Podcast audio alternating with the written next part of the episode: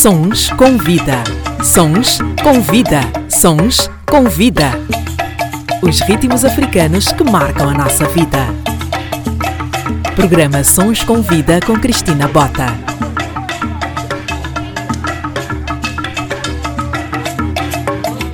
Seja bem-vindo e bem-vinda ao meu programa de rádio, que também é um podcast. O meu nome é Cristina Bota e este é o Sons com Vida. Por aqui passam pessoas cujas histórias podem tocar e inspirar outras vidas, desde artistas mundialmente conhecidos ou pessoas das quais nunca ouviste falar, mas que são essenciais e que fazem verdadeiramente acontecer. Porque aqui todas as histórias contam. E se fizer sentido para ti, partilha, comenta e segue para que mais pessoas tenham acesso a esse conteúdo intemporal e essencial. O meu convidado desta semana nasceu em Moçambique, mas por motivos de segurança mudou-se para Portugal, ainda muito novo. É professor, formador e empreendedor em inúmeros projetos de formação, é consultor, é palestrante e também escritor. Nas horas vagas, escreve poesia e partilha algumas na página de Facebook intitulada Clube de Poetas Vivos, uma plataforma criada pelo próprio, onde partilha poemas e poetas que marcam a sua vida. Formado em Economia e Gestão pelo Instituto Superior de Ciências Sociais e Políticas,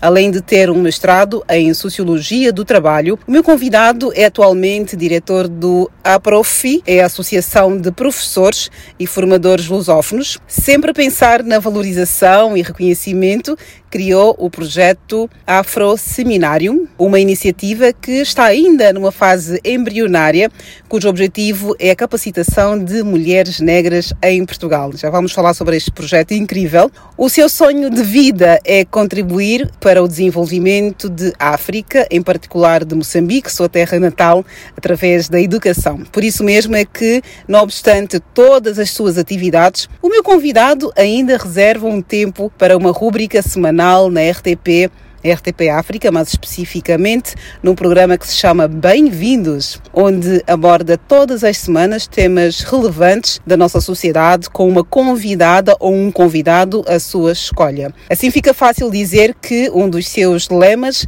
de vida é que só com educação é possível desenvolver uma sociedade, um país ou um grupo. Eu acho que já dei muitas pistas. Vou passar já para o meu convidado. Chama-se Luís Sinat Luís, bem-vindo e muito obrigada. Espero que esta minha introdução não tenha sido longa demais e com algumas inverdades. Podes confirmar? Olá, Cristina. Olá, Cristina. Olha, muito obrigada pela introdução. Uh, não estava à espera, era assim. Fiquei com algumas dúvidas, saber, mas quem será esta pessoa que ela está aqui a descrever com essas peripécias todas, com essas voltas todas que ela deu na vida? Não parecia eu, não é? Não parecia eu na fotografia, mas fico realmente satisfeito. Portanto, é um bocadinho daquilo que eu sou, é um bocadinho daquilo que eu faço parte, um bocadinho daquilo também que eu vou construindo todos os dias. Portanto, muito obrigada pela apresentação, muito obrigada pelo convite também, por estar aqui, uh, num espaço que é rádio, que eu adoro, que eu gosto. Uh, estou ligado à comunicação social também, mas uh, a rádio também é daquelas áreas também que eu tenho uh, um prazer enorme em participar, em estar. portanto, obrigadíssima, como se diz a minha terra, canimambo pela apresentação. Muito bem. Personalidade da semana. Esta saudação fez-me pensar que um jovem que chega de Moçambique na flor da idade, como costuma dizer a minha mãe, com muitos sonhos, o que é que deixaste para trás quando tu pensas em Moçambique, na tua infância? Uh, que memórias é que ainda tens desta fase? Ora bem, eu quando falo de Moçambique, eh, na televisão, na rádio, na escrita, uh, fico um bocadinho sempre, com, como diz o nosso amigo Bonga, com uma lágrima no canto do olho, porque eu deixei Moçambique e deixar Moçambique não foi deixar definitivamente, foi, mas foi deixar para trás os amigos de infância, a família, uh, os vizinhos, uh, os colegas da primeira escola, as primeiras namoradas, uh, os primeiros encontros, os primeiros beijinhos, as primeiras aventuras, os primeiros sonhos. Portanto, deixar Moçambique para trás foi deixar uma parte de mim. E eu sou feito de um bocadinho de tudo aquilo que uma criança sonha quando está a descobrir o mundo, quando está a descobrir a vida, quando tem o encanto de ver as coisas pela primeira vez, eh, de olhar para as árvores e procurar descobrir de onde é que vêm estas sombras, procurar descobrir que eu nasci numa cidade que é Maputo, ao pé da praia, porque é que há ondas no mar, porque é que há vento, porque é que chove, porque é que de repente faz muito calor.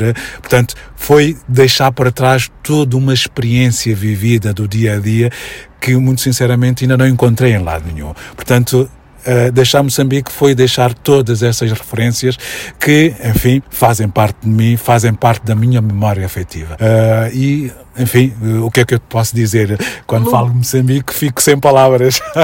Agora, para voltarmos a ter palavras, Sim. lugares e coisas. Quando Sim. pensas em Moçambique, uhum. qual é o lugar mais importante e quais são as coisas mais pertinentes que te fizeram enquanto homem? Olha, são várias. É difícil encontrar um ponto de referência a Moçambique, porque Moçambique, para mim, cada canto foi um espaço, cada espaço foi um lugar e cada lugar, para mim, trouxe uma experiência vivida.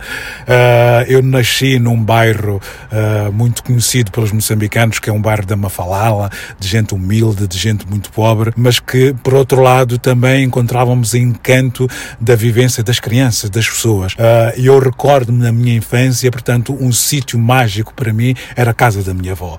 Era a casa da minha avó porque era de lá onde nós todos nos reuníamos, os vizinhos, as famílias, os, os primeiros amigos, ali à volta, de, enfim, da fogueira, digamos assim, onde tudo acontecia, as histórias, as vivências, as conversas, os conselhos. Portanto, a casa da minha avó era o centro do encontro da família. Portanto, tem para mim um significado mágico, o quintal da avó.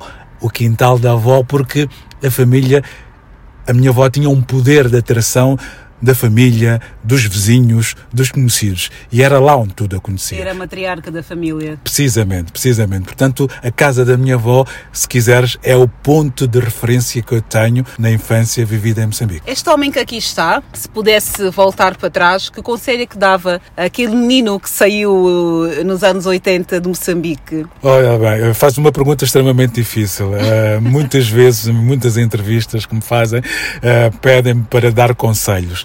Eu digo assim, dar conselhos, eu nem consigo dar conselhos para mim, quanto mais para os outros. Mas já que. Seria para o menino a mesma pessoa há 30 anos, digamos assim? Sim.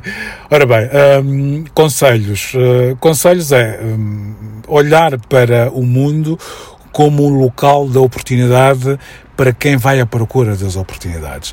Porque eu, quando saí de Moçambique, eh, as pessoas que saíram na minha época, que fomos muitos, eh, nós sentíamos que o espaço Moçambique, ou espaço Maputo, porque na altura também não se podia viajar como se viaja agora, eh, era um espaço já muito reduzido, muito pequeno. E os sonhos de criança e os sonhos da juventude são sonhos que estão muito para além daquilo que é o nosso imaginário. Então, o conselho que eu dou é quem quiser ir à procura de outras vivências, quem quiser descobrir o mundo, uh, o mundo está à nossa espera. Uh, está à espera dos aventureiros, está à espera dos atrevidos, está à espera daqueles que vão à procura de encontrar aquilo que não encontram no seu lugar, fora do seu espaço de influência. Conselhos, atrevam-se. Conselhos, tenham iniciativa, conselhos. Procurem fazer com que o mundo que vos rodeia seja um mundo com o espelho do mundo.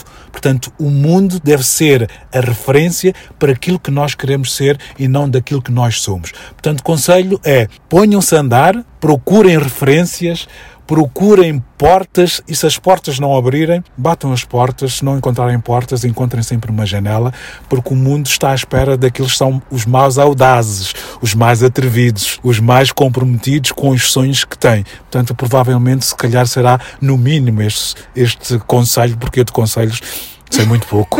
sei de muita coisa, mas de conselho sei muito pouco. Sons com Vida com Cristina Bota. Portanto, é esta audácia que aquele rapaz eh, muito novo eh, trouxe de Moçambique e conseguiu aos poucos olhar para um, um futuro. Era este homem que tu és hoje, que tu sonhavas ser?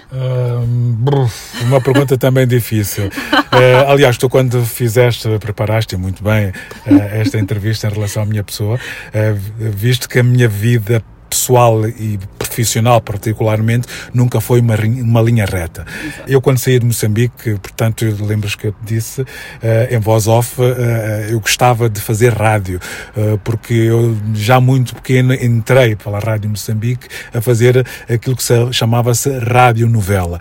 E o meu fascínio foi um fascínio pela rádio. Eu pensei, epá, um dia eu quero trabalhar na rádio, eu um dia quero ser alguém da rádio o lógico era ter seguido uma carreira universitária dentro daquilo que são as ciências da comunicação e não fiz isso. Portanto, a minha licenciatura foi em gestão, uh, o meu mestrado foi em sociologia, mas entretanto ainda tive que passar para o Instituto de Educação para formar-me como professor de economia e gestão. Portanto, repara bem que nunca foi uma linha reta aquilo que eu fiz. Uh, se me perguntares hoje, olhando para aquilo que eu sou, se seria aquilo que eu imaginava. Não, eu não imaginava de maneira nenhuma uh, um dia, por exemplo, estar a, estar a dar aulas. Portanto, uh, eu tenho os meus colegas que fizeram comigo a licenciatura em gestão que dizem assim, mas como é que é possível tu na área da gestão fores parar para a área da educação? Eu disse, olha, eu sou um bocadinho aquilo que a vida me vai proporcionando em cada momento, em cada altura e em cada circunstância. Eu sou produto das circunstâncias que vão acontecer. Portanto, uh, sinto-me, enfim, satisfeito com aquilo que eu sou hoje, mas porventura, se calhar, ainda poderia ser muito mais do que aquilo que eu sou, porque o meu caminho uh, ainda não parou, a minha meta ainda não aconteceu. Portanto, eu amanhã provavelmente uh, serei diferente daquilo que eu faço, porque eu prefiro que a vida me vai proporcionando situações para as quais eu não estou à espera para poder dar melhor daquilo que eu sou. Saindo aqui um pouco deste registro de Moçambique, de jovem, que agora já é um homem, que é formador e que desempenha múltiplas funções, já passou pela rádio, agora também está na televisão. O que é que difere este jovem que aqui está, o homem que aqui está, Luís, de muitos outros africanos, sem querer generalizar? Porque é que é muito difícil para nós africanos, quando estamos em Portugal, conseguirmos uh, atingir um lugar que não seja o comum da mediocridade com a qual somos sempre um, ehm, confrontados? Por uma razão muito simples. Nós subestimamos as nossas qualidades. Nós, os africanos, subestimamos as nossas potencialidades. Sempre pensamos que os outros, principalmente os portugueses, os europeus, têm mais capacidade do que a nossa, têm mais competências do que a nossa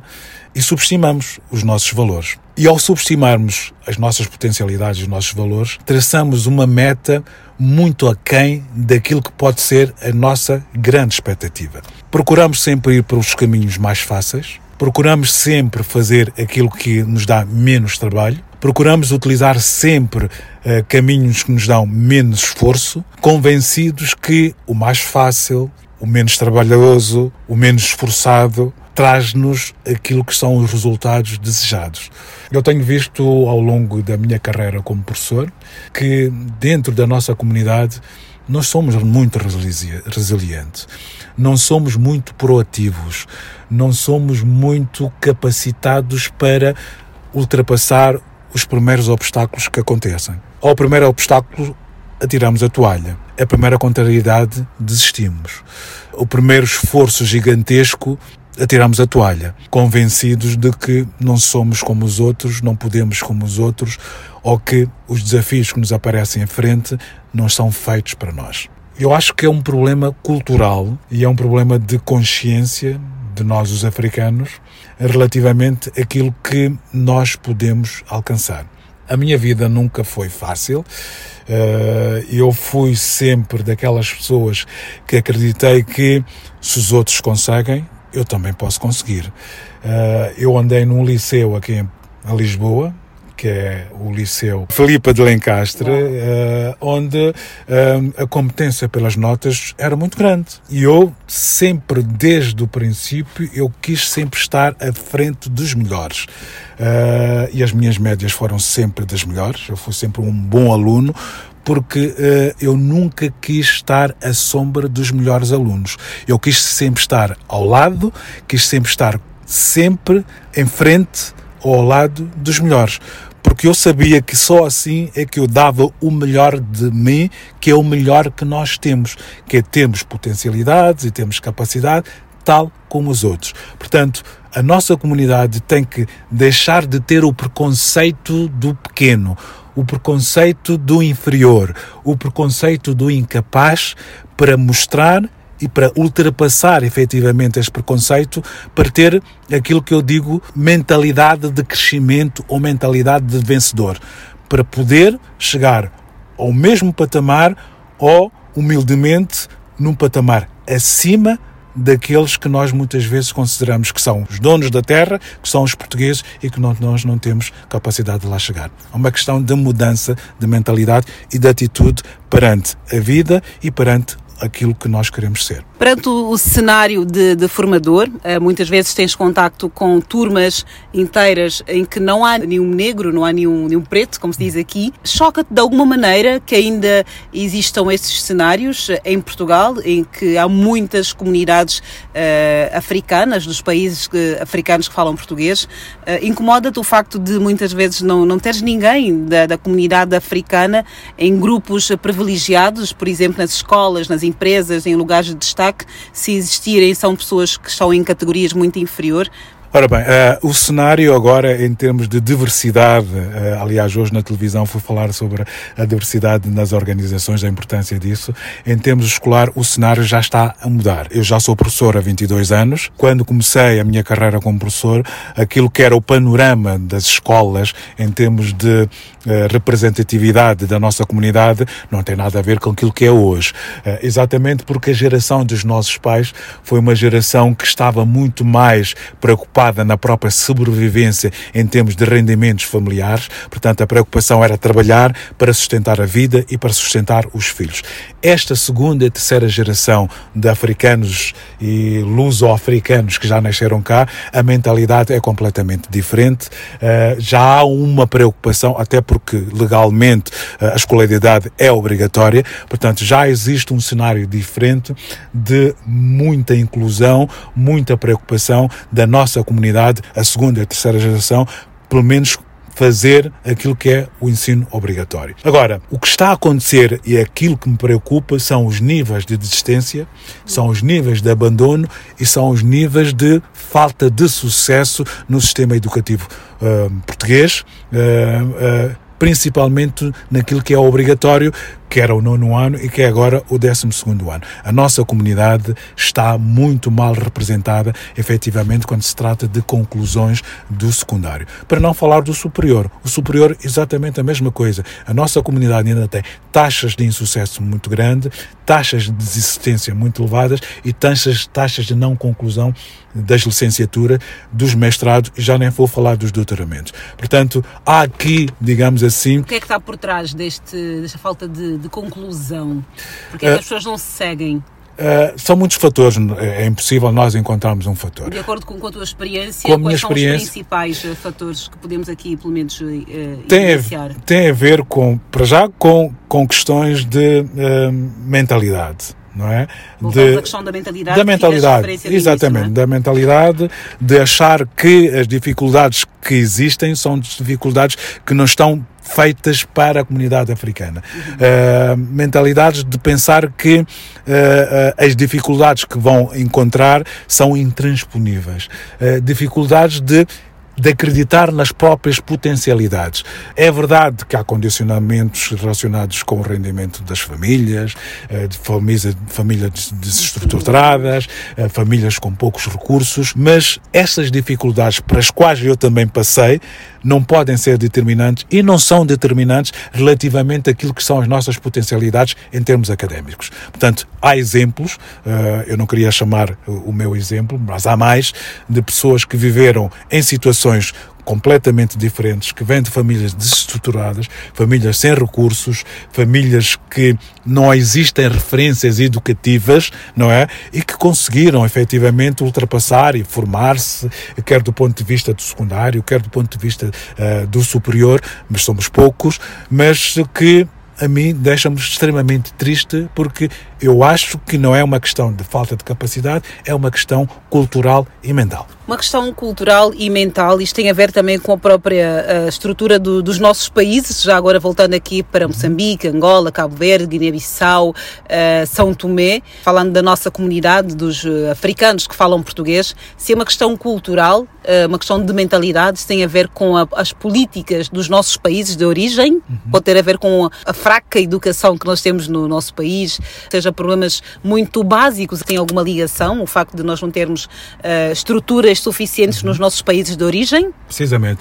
Um, estruturas educativas, educativas, não é? Pronto. Educativas uh, que depois acabam por saltar para outras estruturas precisamente, também Precisamente. O nosso sistema, de uma forma geral, o sistema educativo nos nossos países de língua oficial portuguesa uh, ainda está muito aquém daquilo que era desejável. Problemas que nós já sabemos. Uh, eu já tive num debate com a Associação de Estudantes aqui em Portugal relativamente ao facto de os estudantes africanos que chegam a Portugal mesmo indo para as universidades, terem carências muito grandes ao nível da formação básica. Uhum. Porquê? Porque, só para tu veres, nós ainda temos escolas que têm falta de recursos, falta de professores, uh, mais, por exemplo, nas zonas do interior do que propriamente nos centros urbanos, mas temos carências muito grandes a nível da qualidade do sistema educa educativo, a nível até das próprias infraestruturas que existem, quer a nível primário, quer a nível infantário, quer a nível uh, secundário e superior. Temos fraca formação uh, dos nossos professores em África, temos dificuldades na utilização utilização do português como língua de aprendizagem oficial nas nossas escolas. Aliás, foi uma das coisas que eu falei recentemente na, no, neste convite que eu tive na Associação dos Estudantes Africanos, que é o facto de nós termos uh, muitos estudantes de Cabo Verde, uh, da Guiné, uh, não tanto de Moçambique, mas também um bocadinho de Angola, que têm dificuldade na língua portuguesa quando entram para as universidades. Exatamente porquê? porque o caso típico de Cabo Verde da Guiné é, é, é, muitas famílias o crioulo é a língua oficial. Uhum. E então uh, uh, quando vem para um sistema uh, de ensino onde a exigência é fundamentalmente o português e o português formal, então existem muitas dificuldades da apreensão, da compreensão e da própria exposição daquilo que são os conteúdos do pensamento, porque há esta dificuldade na língua, porque a língua materna tem muita influência do crioulo e sabemos que, por questões culturais, eh, desassociar o crioulo do português é ainda extremamente difícil. Portanto, há essa barreira. E depois há uma barreira também, que eu não queria entrar, não sou político, mas também há aqui uma dificuldade nas prioridades daquilo que devem ser uh, uh, os principais pilares do desenvolvimento dos nossos países. Uh, e a educação não está considerada como um pilar prioritário. Isto porquê? Porque nós, quando olhamos para os orçamentos dos Estados, dos nossos Estados, que são uh, disponibilizados para a área da educação, a educação é um parente muito pobre. Portanto, não há aqui uma aposta uh, direta, uh, uma aposta obrigatória, digamos assim, de olhar para a educação como uma área privilegiada, onde uma parte significativa do orçamento do Estado deve ir para a educação. Porque na educação não se fazem milagres. Se não há recursos, se não há uma aposta financeira, os resultados não aparecem. Aliás, é só nós olharmos para a Europa a Europa, a educação é prioritária. Porquê? Porque há um investimento na educação, há uma parte significativa dos orçamentos do Estado que é vocacionada para a educação. Porque tudo parte da educação. Sem educação não temos nada. Não temos nem engenheiros, não temos advogados, não temos médicos, não temos gestores de empresas que façam as nossas empresas evoluir, não temos nada. Tudo parte da educação. E o privilégio tem que partir exatamente de uma aposta direta, significativa e constante e sistemática de investir na educação. Sem isso, não há frutos. Por isso é que uma das tuas bandeiras principais é precisamente a educação e todo o teu trabalho uhum. uh, ao longo do, dos últimos anos tem sido precisamente trabalhar uh, na educação e sempre que possível com a comunidade africana. Sempre. Uh, uma das minhas bandeiras tem a ver exatamente com a formação, com a qualificação e com a informação da nossa comunidade porque, eh, como eu te disse, já dou aulas há 22 anos.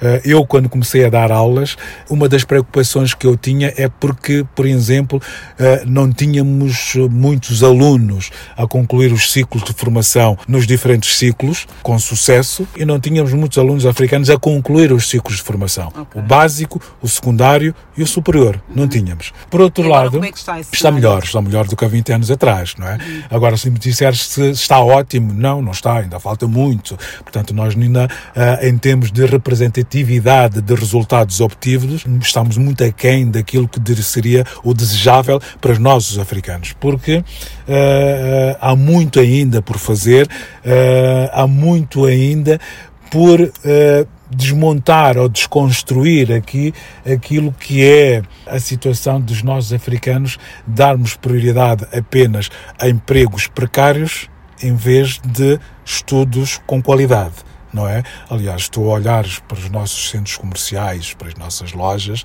eh, a principal, não estou contra, mas a principal, digamos assim, mão de obra é mão de obra imigrante, e mão de obra imigrante africana, sempre com postos de trabalho que exigem pouca qualificação. E depois há o reverso da medalha tudo aquilo que sejam empregos pouco qualificados são empregos muito mal remunerados e muito mal estáveis, digamos assim. Uhum. Portanto, aquilo que eu digo é que se pode compaginar perfeitamente o trabalho com a educação. Eu comecei a trabalhar, estava aí no décimo ano e nunca mais parei, não é? Portanto, há razões, enfim, cada pessoa é, é, diferente, há razões familiares que isto não é possível. Mas é uma via que se pode compatibilizar. Estar a estudar e a trabalhar conseguir arranjar dinheiro para pagar os estudos, portanto, eu nunca fui bolseiro de nada, portanto, a minha formação, uh, quer secundária, uh, quer uh, universitária, foi toda ela custeada por mim, pelo dinheiro que eu ganhava a trabalhar. Portanto, é possível compaginar as duas coisas. Portanto, o que eu digo é que nós devemos ser muito mais ambiciosos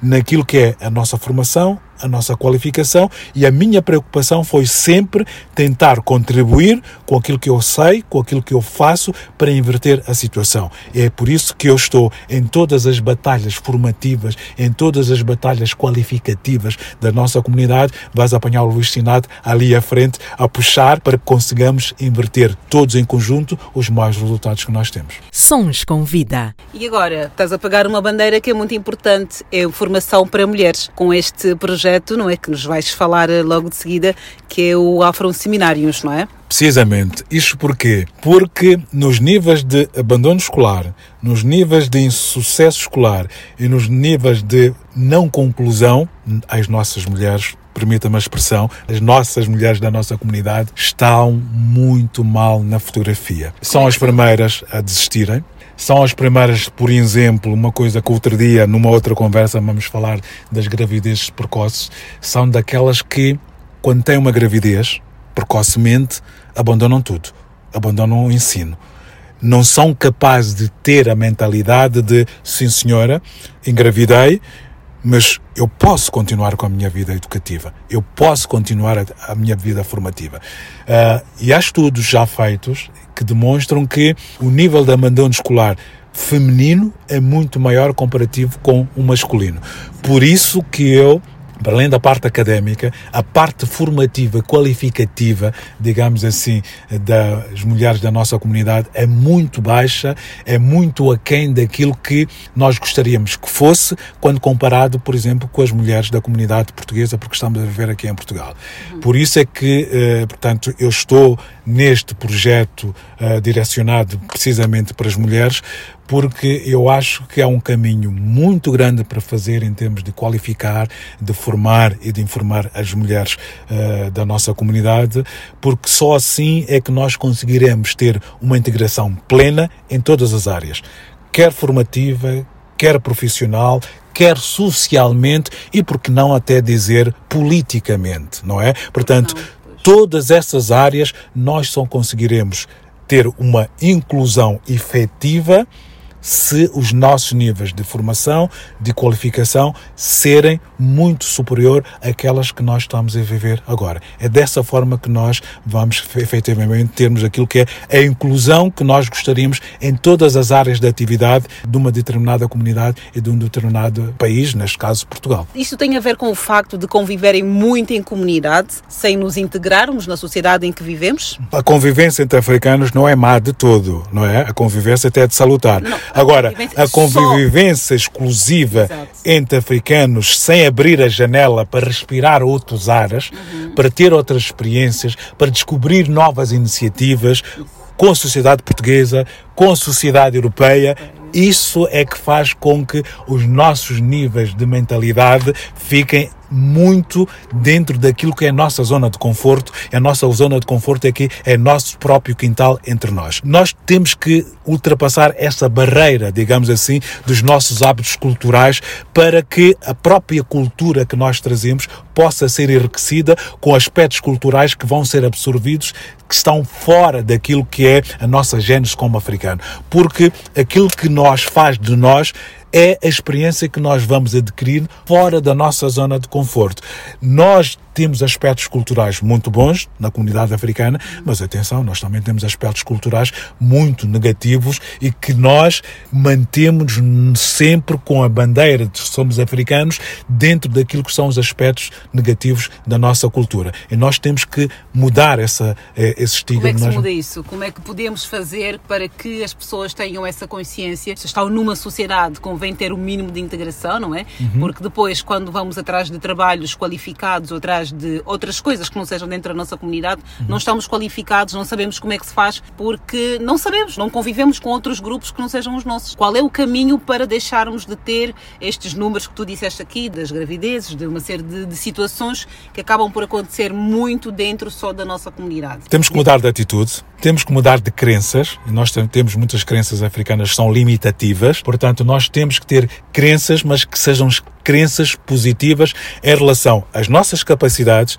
às nossas potencialidades e ter a ambição de sermos melhor do que nós todos os dias. E como é que nós podemos ser melhores do que nós todos os dias? Olhando para os bons exemplos. E olhando para os bons exemplos, não interessa a nacionalidade, não interessa o exemplo do exemplo positivo, não interessa de onde é que ele vem. Nós temos que ter a mentalidade de sermos cidadãos do mundo poder ir encontrar experiências positivas, podemos encontrar boas práticas positivas, venham de onde vierem seja de Portugal, seja da Europa, seja dos Estados Unidos da América, seja de onde for. Porque nós, como humanos, a nossa mentalidade, o nosso cérebro está preparado para absorver experiências, venham de onde vierem. E se nós absorvermos essas experiências, nós mudamos.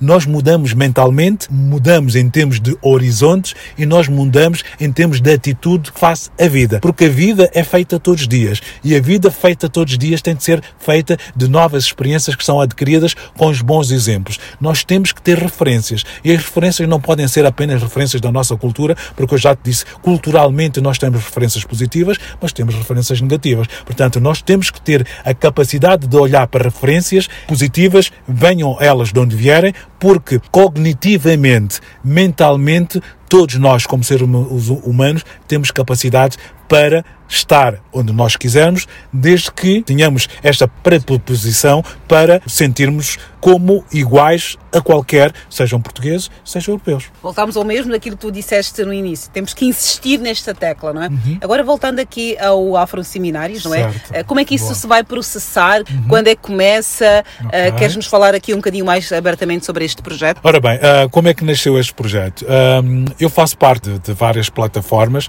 de mulheres, isto até dito assim fica, parece mal, mas... sabemos, sabemos do que é que estás a falar. Exatamente. porque tenho participado em muitas plataformas, o Chá de Beleza, a Associação de Mulheres Empreendedoras África e Europa, a Associação de Estudantes Africanas também. Portanto, eu sou muito convidado a colaborar, a participar e faço com muito gosto. E sempre tenho feito já há algum tempo desafios ao para que é que não se cria aqui um espaço de aprendizagem vocacionado apenas para as nossas mulheres, sabendo que as nossas mulheres têm aqui muitas carências em termos de formação, em termos de competências, uh, porque é que não se cria aqui um espaço? Eu, entretanto, como tu sabes, faço tanta coisa. Eu disse que sim, aceitava o desafio, porque para mim é, é, era um desafio extremamente interessante.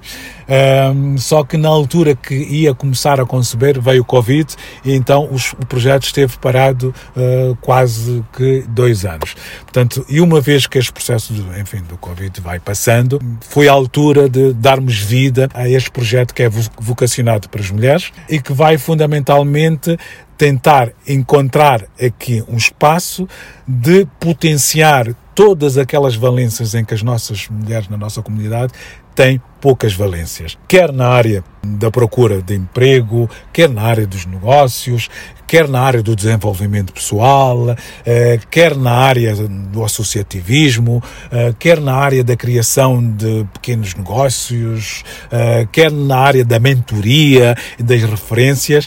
Portanto, este projeto foi desenhado para que, numa primeira fase, vamos ter seminários, palestras, workshop, masterclasses, para as mulheres em todas as áreas para que nós consigamos dar resposta a este déficit de competências para empoderar as mulheres em todas as carências em termos de falta de competências. Como é que vai funcionar em termos de periodicidade? Uh, portanto, o projeto vai funcionar para já nesta fase de piloto, porque como sabes eu tenho a veia de professores, portanto quando um conceito nasce, nós temos que validar o conceito, não é? Nesta fase de validação vai funcionar aos sábados, aos sábados de manhã, precisamente porque vai ser o período onde nós vamos conseguir reunir a maior parte da nossa comunidade, porque como tu sabes perfeitamente, durante a semana é muito difícil porque a comunidade africana, portanto que é muito trabalhadora, está efetivamente muito ocupada. Portanto, vai ser aos sábados. E nós vamos ter temas das mais variedade, das mais várias áreas, desde o desenvolvimento pessoal, desde a criação do negócio, desde o coaching, eh, liderança, eh, mentoria, imagem, comunicação, eh, beleza, portanto, várias áreas.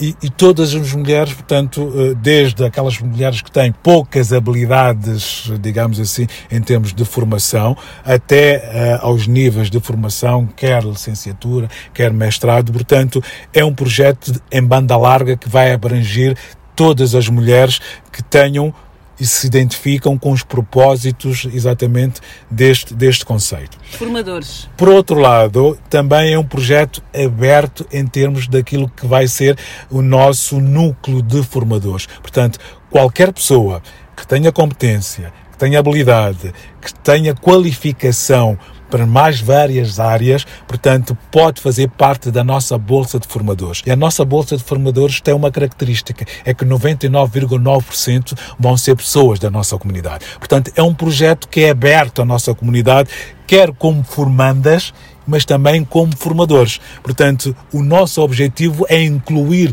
toda a massa cinzenta, aquela que esteja disponível e aberta para aprender e aquela que tem algum aprendizado para poder transmitir à nossa comunidade. Luís, achas que o empreendedorismo é um dos caminhos para sairmos muito desta precariedade da comunidade africana, sobretudo? O empreendedorismo é um dos caminhos para todos, não é? é portanto, porque empreender, criar um empreendimento quer do ponto de vista social, quer do ponto de vista uh, financeiro, faz parte daquilo que é o crescimento profissional de qualquer pessoa. Portanto, o ramo do empreendedorismo tem de ser cultivado, tem de ser potencializado, mas atenção, o empreendedorismo não pode ser um empreendedorismo amador, não pode ser um empreendedorismo em que nós vamos para lá facultativamente experimentando para ver se as coisas vão dar certo. O empreendedorismo não pode ser um empreendedorismo que seja aquela iniciativa de que qualquer pessoa vai improvisar para ver o que é que dá. As escolas do empreendedorismo, as escolas de empreender alguma coisa existem. Existem procedimentos, existem pautas, existem conhecimentos, existem informações para que o empreendedorismo seja alguma coisa que crie valor para as pessoas que são atrevidas, para as pessoas que são ousadas em criar um serviço, em criar um produto, mas que esse produto traga valor e que satisfaça uma necessidade dentro da sociedade. Só assim é que o empreendedorismo pode ser efetivamente uma alavanca de salvação para aquelas pessoas que não querem depender das outras, ok? Mas tem que ser um, um, empreendedorismo que seja baseado no conhecimento, que seja baseado fundamentalmente naquilo que são os pressupostos que já existem dentro da ciência, não é? Uh, dentro da arte do negócio, para que o negócio seja um negócio que traga valor para quem empreende, mas que traga valor também para quem vai à procura daquilo que é criado. Personalidade da semana. O Luís Escritor, por que é que é assim tão pouco conhecido? Ih, caramba. Uh, já me fizeram exatamente uh, essa pergunta, porque uh, eu tenho dois livros que estão ainda em banho-maria. A escrita, eu escrevo poemas, mas também faço uma escrita dentro daquilo que é o desenvolvimento pessoal. As pessoas que me seguem, por exemplo, no LinkedIn, sabem que todas as semanas eu tenho um artigo no LinkedIn sobre os temas que eu desenvolvo na RTP África. A escrita para mim é uma forma de eu dialogar com o mundo, é uma forma de eu expressar aquilo que eu sinto, aquilo que eu penso e é uma forma também de respirar aquilo que é o ar puro que eu encontro em tudo aquilo que me incentiva a escrever. Numa conversa amiga, numa música que eu estou a ouvir, nos silêncios que eu muitas vezes procuro também, nos encontros que eu tenho, na relação que eu tenho com os meus alunos, que eu aprendo imenso com os meus alunos, e também com aquilo que são as minhas referências pessoais e profissionais e que eu aprendo. Portanto, a escrita é uma forma de eu falar com o mundo, é uma forma de eu dialogar com o mundo. E como a palavra oral e escrita é a minha ferramenta de trabalho, portanto, eu sinto-me como um peixe na água quando estou na escrita. Sons com vida. E quem são as tuas referências na vida e na escrita? São várias. Uh, todas aquelas pessoas que, com base no trabalho, com base na existência, na persistência, nos sonhos, conseguem ter resultados, conseguem se ingrar na vida, para mim são referências. Portanto, eu não tenho uma única referência, não tenho um guru. Eu acho que nós não deveríamos ter nenhum guru. Nós devemos é ter referência de todas aquelas pessoas que, com trabalho, com sacrifícios, com persistência, com resiliência, conseguem sempre obter resultados positivos e transformar o mundo a partir do mundo que elas são. Essas, para mim, são efetivamente referências. Eu tenho referências a todas as áreas. Eu tenho referências na área da educação, na área da culinária, na área do desporto, na área da cultura, na área da literatura, na área da comunicação social. Eu tenho referências. Porquê? Porque os meus modelos são modelos de boas práticas. Então, é fácil. Mesmo daquela pessoa que porventura esteja a limpar o chão, esteja a limpar uma estrada, mas que faz aquilo com profissionalismo, faz aquilo com gosto, faz aquilo com vontade de deixar uma marca no mundo, nem que seja deixar um espaço limpo para nós podermos passar, para mim é uma referência. Porque a referência não está apenas naquelas pessoas que têm, enfim, formação superior. As referências nós podemos encontrar em qualquer sítio, em qualquer lugar, exatamente, em qualquer pessoa, desde que exista efetivamente uma boa prática para deixar como exemplo, como modelo a seguir um modelo a seguir, um bom modelo a seguir, uma referência também que tens sido eh, todas as semanas para muitas pessoas uhum. na televisão, também já passaste pela rádio, já aqui nos disseste, começaste com as rádios novelas, ainda em Moçambique, ainda em pequeno, aos 10 anos, de todas essas facetas que tu uhum. tens eh, ao longo do teu dia, qual é que, que és mais Luís? Qual é a, a, paixão assim do tipo, uau, eu adoro fazer isso porque eu identifico mais com isso? Ora bem, outra pergunta difícil. adoro, adoro, adoro, fazer perguntas difíceis. Ora bem, olha, um, onde eu me sinto como um peixe na água é como professor, ok? Portanto, e era improvável. Ah, é? exatamente, quem diria, uh, os amigos de infância, os amigos do liceu que eu tive, uh, hoje em dia estão perplexos como é que eu fui parar a área da educação. Portanto, a minha paixão está efetivamente na arte do ensino, porque tudo aquilo que eu ensino eu preciso de aprender antes. E como preciso de aprender antes, eu preciso de ter uma predisposição de transmitir conhecimento adquirido a partir da aprendizagem que eu faço. E é uma coisa que me faz e que me obriga a não estar sempre na minha zona de conforto, porque a profissão da docência exige permanentemente, sistematicamente, uma aprendizagem imediata, em tempo real, para que nós possamos efetivamente ter segurança, ter certezas e ter, digamos assim, validade e crédito perante os nossos alunos, perante os nossos ouvintes, perante os nossos telespectadores, porque precisamente aquilo que eu faço, quer na televisão, quer na, na rádio, tem a ver com a arte da educação, tem a ver com a arte educativa. Portanto, onde eu me sinto bem é como docente, é como professor. Lembras-te dos teus alunos ao longo dos anos ou passam por ti ou tu passas por eles e não das assim por eles? Não, lembro-me todos os dias, lembro-me todos os dias. Aproveito exatamente esta entrevista, se eventualmente, e creio que sinceramente haverá uh, em qualquer parte da nossa, da nossa geografia lusófona alunos meus que estão espalhados por todos os países de língua oficial portuguesa. Aproveito aqui para mandar um abraço, mandar um beijinho, uh, porque uh, sem os meus alunos, digamos assim, eu não seria aquilo que eu sou hoje. Eu sou o resultado daquilo que são a minha relação e a minha aprendizagem com os alunos. Eu sou o resultado daquilo que eu aprendo e preparo para os meus alunos, porque eles diariamente desafiam-me a ser melhor. Não melhor do que ninguém, mas melhor do que eu diariamente. Isto é um desafio que eu tenho. Isto uh, é, digamos assim, uh, um compromisso que eu tenho com a docência e é um compromisso que eu tenho com os alunos. Até para eu não ficar mal com os alunos, porque estas coisas de a gente ficar mal na fotografia com os alunos é muito mal, portanto, é um compromisso que eu tenho, porque é um desafio que os alunos fazem diariamente. Sons com vida. Outro desafio aqui que nós todos estamos a enfrentar são as redes sociais. Uhum. Como é que o Luís, professor, com toda esta capacidade de discernimento, se posiciona nas redes sociais? Ora bem, uh, redes sociais. Existem redes sociais estão implantadas, fazem parte da nossa vida, o mundo não vai para trás, portanto, as redes sociais vão conviver connosco. O problema não são as redes sociais, o problema é o bom uso das redes sociais. Portanto, a minha rede social preferida é o LinkedIn.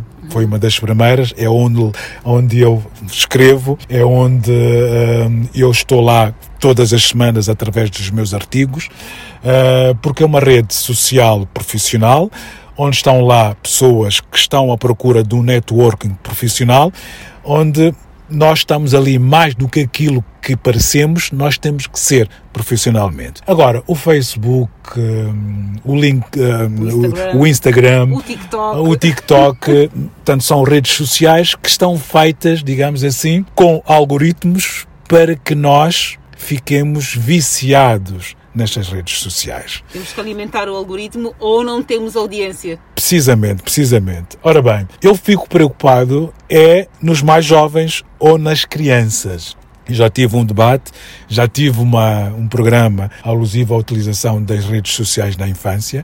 Eu acho que a utilização das redes sociais na infância e nos jovens, quando, eh, principalmente nos jovens, quando não é feita de uma forma equilibrada, acaba por ser contraproducente. Contraproducente relativamente àquilo que é, são as capacidades cognitivas, não é o Luís Sinado que está a dizer isto, é a própria ciência que diz isto, uh, acaba por cortar muitas das competências relacionais, acaba por cortar também competências que têm a ver com a aprendizagem de estar com os outros, uhum. aprendizagem, é? a própria convivência, exatamente, e acaba também por criar aqui a noção de que mais vale parecer do que ser. Isso é extremamente perigoso para os nossos jovens quando utilizam de forma negativa as redes sociais. Porque as redes sociais são empresas que geram dinheiro para quem as concebeu. E concebeu precisamente com o intuito de explorar aquilo que é a fraqueza humana dentro daquilo que é os nossos vícios, aquilo que é, digamos assim, a nossa atencionalidade para coisas que muitas vezes não trazem valor acrescentado para nós. Eu sou da opinião, por exemplo. Isso quer dizer que o Luís não, não partilha comida nas redes sociais. Não, não, eu utilizo, enfim, eu utilizo. Não, não, não, aquelas fotos do estou aqui no restaurante X e vou comer uma boa. Eu procuro evitar. Uh, aliás, uh, quem segue as minhas redes sociais vai encontrar muito mais a minha vida profissional do que precisamente a minha vida pessoal. Porque a minha vida pessoal como o próprio nome indica, é pessoal, Exato. não é? enfim, não é social. Não é social. Porventura poderão encontrar, porque, enfim, nós que todos acabamos por cair também nesta tentação de mostrar um bocadinho a nossa vida social. Mas não é o meu forte, não é o meu forte. Como é que te posicionas no, nos grupos do WhatsApp? É o primo que levanta os debates, que diz bom dia a todos, ou simplesmente és o que visualiza as mensagens todas e silencia os grupos? Ui, eu estou, uh, enfim, enfim, eu não devia dizer isto. Eu estou em algumas uh, redes do, do WhatsApp. Sou mais ativo aquelas em que eu partilho efetivamente uh, aquilo que é os propósitos dos próprios grupos.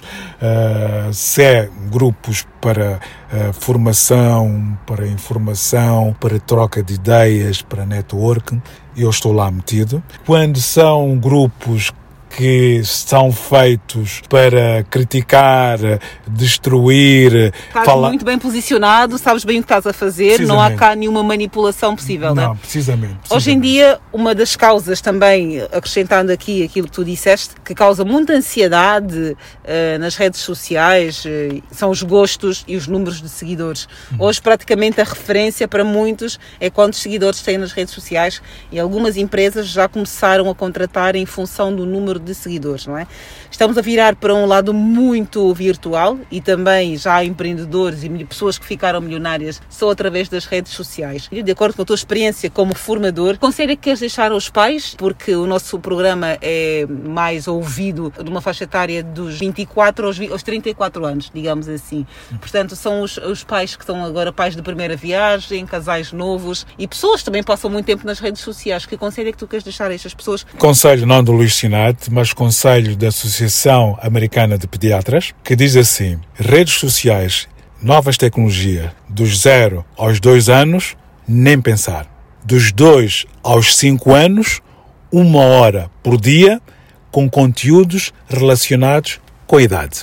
E esta advertência que é dada pela Associação Americana de Pediatras não é um conselho, não é uma advertência do foro educativo é uma advertência do foro psiquiátrico, é uma advertência do foro neurológico das crianças. É mental. Significa dizer que nós estamos perante aqui uma advertência que está relacionado com os efeitos negativos da utilização precoce das redes sociais das novas tecnologias no desenvolvimento harmonioso e neurológico das crianças. Portanto, isto é um aviso muito sério aos pais, porque ao antecipar a utilização das redes sociais, a utilização de aparelhos com níveis de tecnologia muito avançados de forma precoce, só traz consequências negativas para as próprias crianças.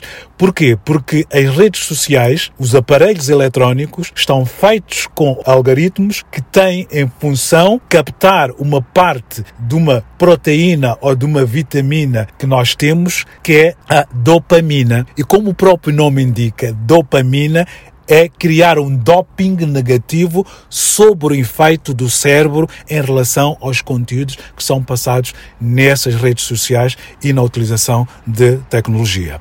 Em relação aos jovens, Uh, ainda não há estudos uh, que nos possam dizer até quantas horas, até quanto tempo é que os jovens devem utilizar as redes sociais, porque é muito mais fácil estar a fazer um estudo da utilização das redes sociais dos 0 aos 5 anos do que dos 0 aos 25 anos. Portanto, cientificamente ainda não existem estudos que nos possam dizer até quanto tempo é que efetivamente os jovens podem utilizar. Agora, o que nós sabemos é que a utilização abusiva, sem limite, e desproporcional dos jovens das redes sociais acaba por ser contraproducente relativamente ao a capacidade de concentração, mental, é? a capacidade de criar conexões, ligações de forma direta, presencial com pares e acaba por muitas vezes criar aqui uma dependência de uma ferramenta que está feita para não o desenvolvimento cognitivo dos jovens, mas precisamente para que eles passem a maior parte do tempo dopados, não é? Através da dopamina, em utilizar, portanto, conteúdos das redes sociais. Um conselho que foi o mais importante em toda a tua vida? Conselho da vida. Olha, uh, deram-me um conselho que eu utilizo e digo aos meus alunos, uh, que tem a ver com a nossa atitude perante a vida. É que diz assim, que a vida não é aquilo que te acontece. A vida é aquilo que tu fazes com aquilo que te acontece.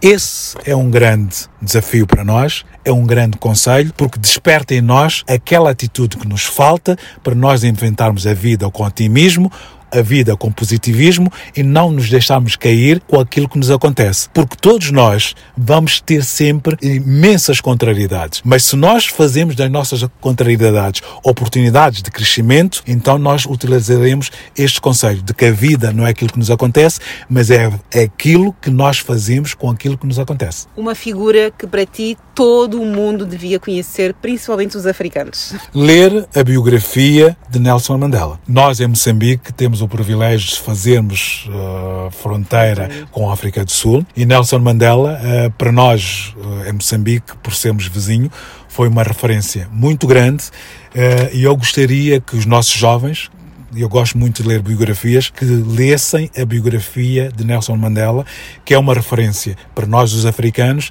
e que é uma referência exatamente para aquilo que deviam ser as aspirações dos africanos e de África. Sons com vida. Se te convidassem para exercer um cargo político ou um cargo decisivo, decisório a nível da educação em Moçambique, é sim ou não? Se fosse ligado à área de educação, sim, claro que sim. Em princípio, tinha que ser para a área de educação. Uh, precisamente, sim, para a área de educação. Uh, nunca se diz que não, não é na vida, mas se eventualmente algum dia eu tivesse que exercer um cargo político, uh, somos todos um bocadinho políticos, seria efetivamente na área de educação, sim, uhum. sem dúvida alguma. Um filme que te marcou e tu achas que todas as pessoas deviam ver este filme?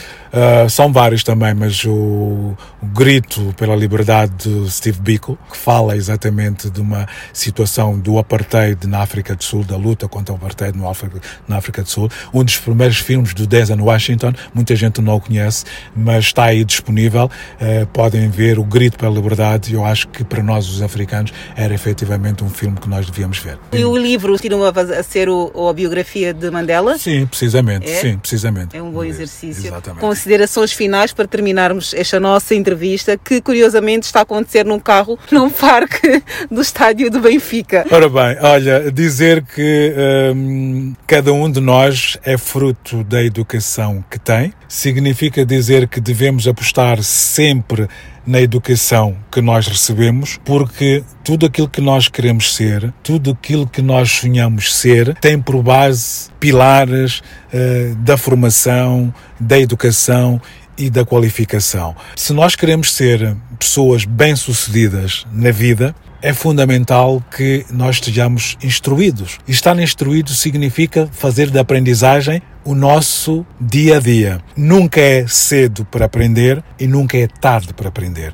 Portanto, é este o lema que eu gostaria que todos nós, os africanos, utilizassem, porque a aprendizagem tem que ser uma aprendizagem ao longo da vida. Considerações finais do meu convidado desta semana, de Moçambique, que é professor, é formador, é empreendedor, eh, está envolvido em inúmeros projetos de formação, de consultoria. Nos tempos livres escreve poemas, tem dois livros em banho-maria, como ele próprio considera. Está agora envolvido num projeto que pretende tirar mulheres negras em Portugal daquilo que nós chamamos de trabalhos precários e instruí-las para que consigam ter ferramentas essenciais para que se posicionem no mercado de trabalho com as qualificações essenciais e necessárias. Personalidade da semana. O Sons Convida fica por aqui para a semana a mais. Sons Convida.